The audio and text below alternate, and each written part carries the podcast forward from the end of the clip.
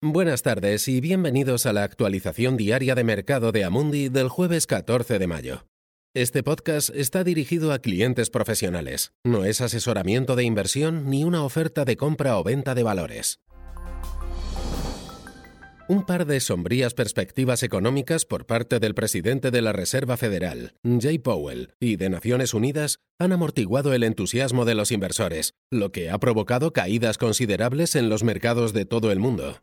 Las palabras de Powell empujaron a la baja a las acciones de Wall Street anoche al advertir que la recesión inducida por la pandemia podría ser duradera y causar un daño permanente a la economía estadounidense. Dijo que la Reserva Federal tomaría más medidas si fuera necesario, mientras marcaba los límites para pasar a tipos de interés negativos, como ha reclamado el presidente Trump. Powell también hizo un llamamiento a los políticos estadounidenses en la Casa Blanca y el Congreso para ampliar el estímulo fiscal de 3 billones de dólares ya existente.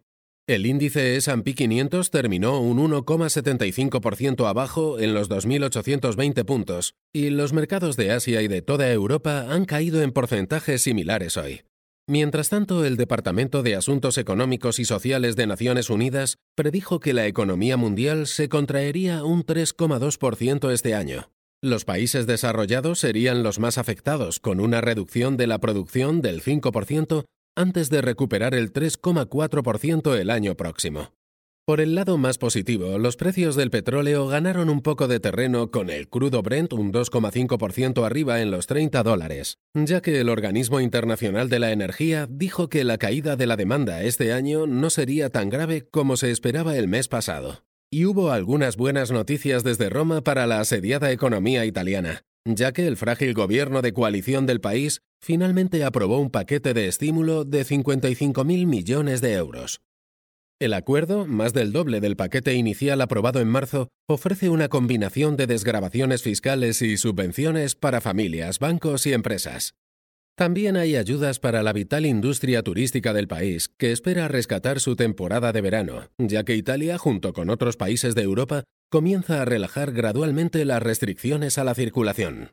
Gracias por escuchar la actualización diaria del mercado de Amundi. Volvemos mañana. Este material está dirigido únicamente a inversores profesionales, incluidos los intermediarios financieros. No está destinado al público en general.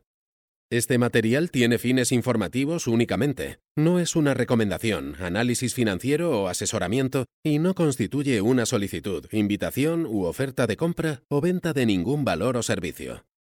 Documento publicado por Amundi, y salvo que se indique lo contrario, son opiniones de Amundi en la fecha de publicación. Estas opiniones están sujetas a cambios en cualquier momento y sin previo aviso en función de las condiciones del mercado y otras circunstancias, y no se puede garantizar que los países, los mercados o los sectores se comporten tal como se espera. Amundi no acepta ninguna responsabilidad, ya sea directa o indirecta, que pueda surgir del uso de la información contenida en este material. Amundi no se responsabiliza de ninguna decisión o inversión realizada sobre la base de la información contenida en este material. Arriba en los 30 dólares.